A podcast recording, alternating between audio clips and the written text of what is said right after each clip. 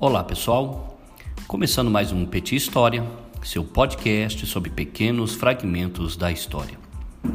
Depois de alguns dias sem produzirmos conteúdos aqui no Petit História, estamos de volta a todo vapor. E hoje damos início neste episódio sobre as grandes navegações. Vem conosco.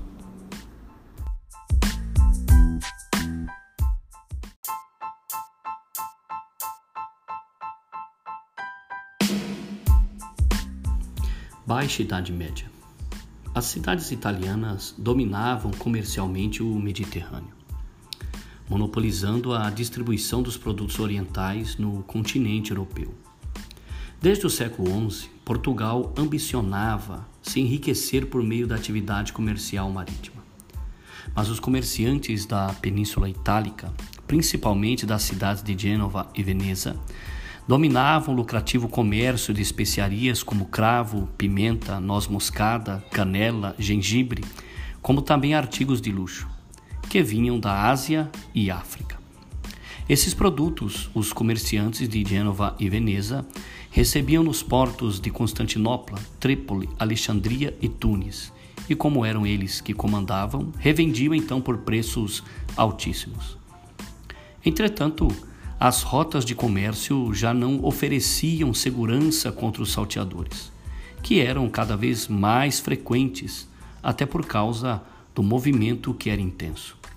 Os mercadores também eram obrigados a pagar pesadas tarifas aos senhores feudais para terem o direito de atravessarem suas propriedades, e isso impactava diretamente o preço final das mercadorias. Verdade que essa crise inicia-se no século XIV, decorrente da Guerra dos Cem Anos, devido à propagação da peste negra e das limitações do sistema feudal. Dessa forma, essas rotas, tanto terrestres como fluviais, entraram em colapso e que lentamente, buscando novas rotas e por que não dizer uma saída, ocorreram, mesmo que lentamente, as rotas marítimas, e foi nesse ponto que Portugal assumiu uma grande importância.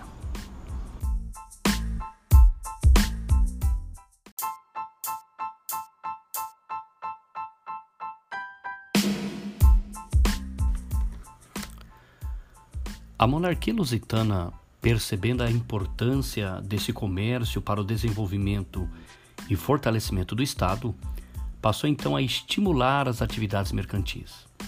E uma das medidas adotadas foi a criação da Escola de Sagres, que foi um centro de sistematização e ensino dos conhecimentos e técnicas de navegação.